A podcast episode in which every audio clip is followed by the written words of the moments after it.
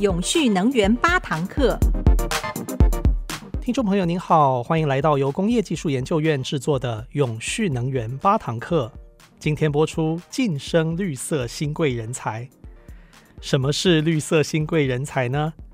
面对能源永续的趋势，所衍生的新兴产业的人才需求是什么呢？要具备哪些专业能力，才能为个人的职涯加分呢？这一集为您邀请到两位业界的专家，分别来自台达电子和大同公司。以下让我们先来听听台达电子能源系统方案事业处的艾祖华资深处长，跟我们谈谈相关产业的趋势，以及现在所迫切需要的绿色新贵人才。各位关心永续能源的朋友，大家好，我是台达电子艾祖华。今天很荣幸能够帮各位介绍一下一些永续能源我们需要的一些人才。那呃，我今天的题目是晋升绿色新贵人才。永续能源呃，它是一个新兴产业，现在需要的专业人才和需要的价值能力，呃，我们今天会在这个内容里面帮大家介绍。最近大家可能会发觉到气候变迁好像离我们已经越来越近了，包括台湾今年的一些缺水。那以及在现在，包括在美国，还有发生纽约这些大雨的状况，那甚至夺走了一些人命，在欧洲也是一样，在澳洲也是一样。所以气候变迁问题是一个事实。那怎么样让我们的温室气体变少，让能源成永续，然后让我们电网因为永续能源的不稳定，我们如何让它变得稳定？那当然，储能就变成一个很重要的技术和产品。那如果没有这样的这个呃稳定电源的措施，那基本上我们会遭遇到非常多因为电网发生的问题，不管是电压，不管是频率，造成用户也好，或者是企业的这些损失。那我们来看一下，在储能系统里面的应用到底有哪些？我们可以把它分为在电力公共事业部分，也可以分为在工商企业用户的部分。那储能的应用是非常多。我们看到，在传统的发电机的发电厂里面，如果它需要做备用的电源、做频率的调节，甚至做电厂它 shut down 之后，它要重新启动，它需要有一个能源。那基本上储能就是一个很好的自带能源，能够让发电厂重新启动。那至于说在再生能源越来越多的地方，因为再生能源的来源不稳定，举个例子，像台湾在今年有个日全食。那基本上，它的阳光的电力瞬间降到二十 percent 以下。这时候，如果一个国家用许多的再生能源，势必在这时候它需要一些能源来填补。那或者是说有一些不稳定的云雨，造成再生能源输出变动。那基本上，储能也是辅助再生能源平滑化的一个很重要的工程。至于在输配电电网的配电、输电配电等级，如果发生了馈线的异常，或者是说变电所的异常，这时候一样要备用电源，能够在这个时候救援现在电力上的缺口。那至于说在工商业企业用户有能源的管理，像大楼里面你需要做一些消峰填谷，那你可能需要做一些呃太阳能，在白天或者在周末过多你需要储存起来，在工作的时候利用。那以及在最近非常热门的辅助服务，就是电力公司在其实在欧洲、在美国都已经执行了多年，而且是越来越大的市场。就是当再生能源在电网里面发电的角色占多了之后，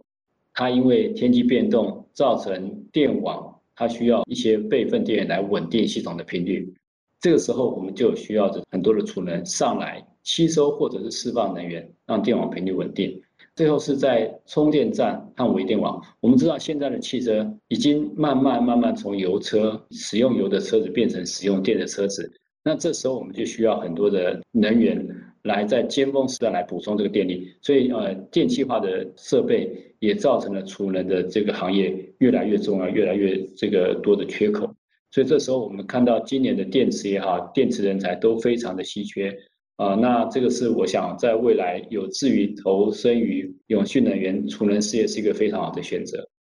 再来看在市场的发展，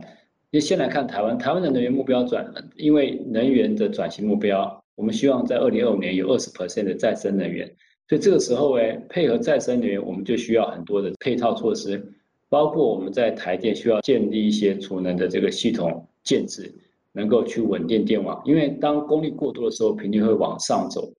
功率不够的时候，频率会往下走。频率不稳定，造成发电设备它的这个维护就非常困难。那包括用电户也会发生一些问题，所以这时候就要建置储能。那另外在用电大户有一个条款，说你如果用了很多电，那你应该要贡献再生能源，让能源的这个配比更好。所以这时候它也需要太阳能之外，也可以选择储能。另外，在电力服务，就是说，不管是台电或是用户，它装了很多太阳能，造成电力系统不稳定，台电就必须买一些电力的辅助服务。这时候，很多储能也派得上用场。那我们看一下，在台湾，在二零二一到二零二五，大概有超过一千 megawatt，那这个是功率，一千 megawatt 一个小时叫一千 megawatt hour。这个时候，其实我们在系统里面就会有功率和这个能量。那我们再看到台电用电大户和充电站的需求，在二零二一到二零二五，overall 加起来一定是超过一千个 megawatt。在二零二六年以后到二零三五年，因为每年要增加一个 Giga 瓦的风电，再加上再生能源案场都需要装设储能来稳定再生能源的输出，所以这时候它的量也会到两千个 megawatt。对于全球的储能市场需求，其实超过台湾的一百倍。那我们看到在呃 Bloomberg 这边的市调，在二零五零年，它的全球装置储能容量可以超过两万个 Gigawatt，这是一个非常大的数字。也就是它这里面创造了非常多的商机，不管是对地球的环境也好，或是对有志于在能源行业为地球的这个环保节能。有志于的这个朋友们都是一个很好的选择。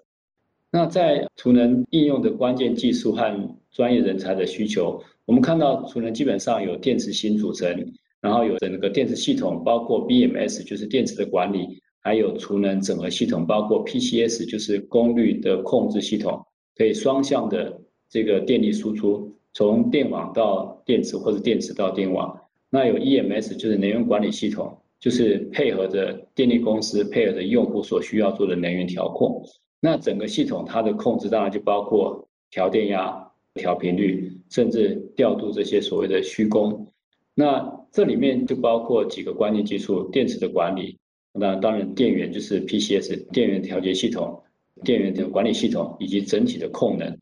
在学科方面，我们可以看有几个，一个是电力电子，那包括电力系统。呃，台达电子以前就是从电力电子为主，现在慢慢会走到电力系统，因为它不是一个用户的 power supply，它是到电网级可以去跟电力做调控的这个系统。那当然里面的电池是一个很重要的关键的零组件，所以电池的话，电池电化学是一个很重要的学科。里面的所有的软体，包括韧体，就是在软体和通讯部分也很重要。另外是销售和维运，因为这系统都是十年以上的寿命。所以你就需要很多的人员去维护，甚至去最佳化。那这是我们在市场上急需要的人才啊！现在这方面人才真的，呃，大家都在竞争，所以我们很希望有志的年轻人能够投入这样的这个专业领域，让我们有更多的人才能够做永续的能源发展。我希望未来的世界能够更环保，那我们的空气更好，那我们的能源是永续的。那各位朋友们。欢迎你们投入储能的行业，成为储能的新贵，那也帮助地球，帮助自己。谢谢大家。接下来是大同公司智慧能源事业部微电网及储能系统处蔡志达处长的分析。大家好，我是大同公司蔡志达。这门课程呢，要跟各位分享关于晋升绿色轻贵人才。能源呢，是人类发展重要的一个议题，在智慧电网的推动，降低碳排、碳中和为全世界共同的一个重要趋势。而每一个国家的电源、电网结构、自主性、天然资源、气候条件、产业结构、用电行为等不同，所以每一个国家推动的智慧电网策略，它是有所差异的。而我国以这个能源转型，以减煤、增气、展绿、肥核。为洁净能源的发展方向，致力发展提高能源的一个自主性。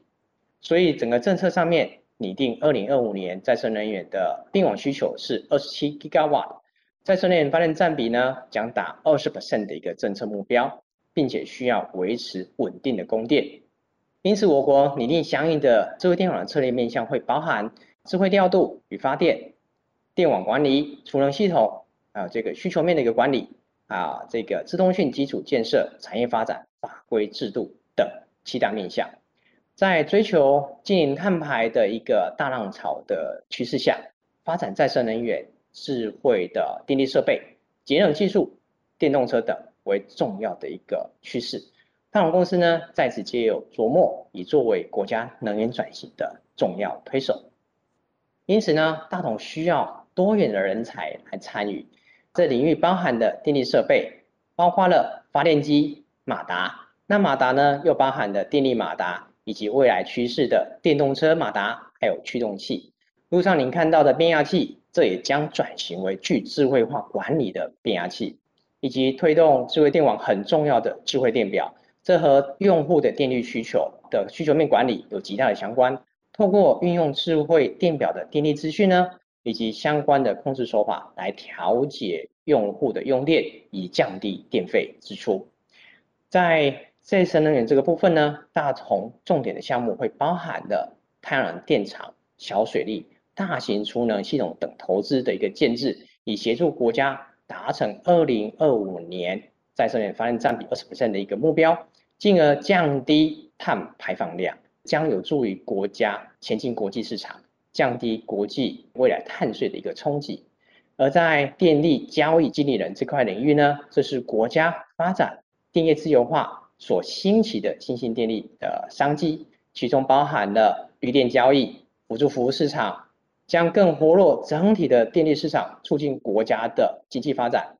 而不同的专业领域对应到的人才专业也会有所不同。综观来说呢，会包括了电力系统、电力电子啊、呃、电力机械、工业配电、电子仪表，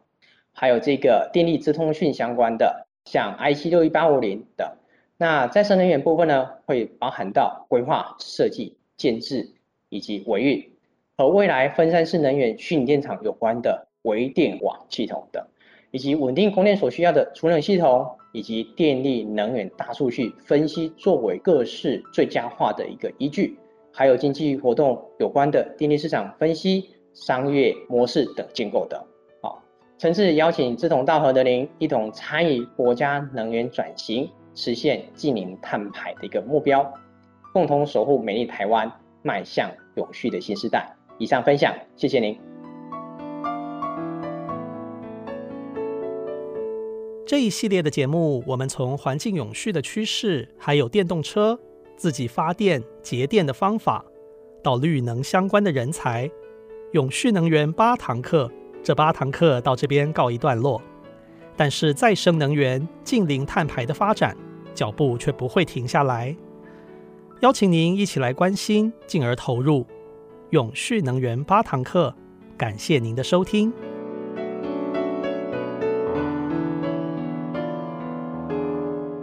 开启绿能生活新想象，工业技术研究院关注绿能，为永续发电尽心力。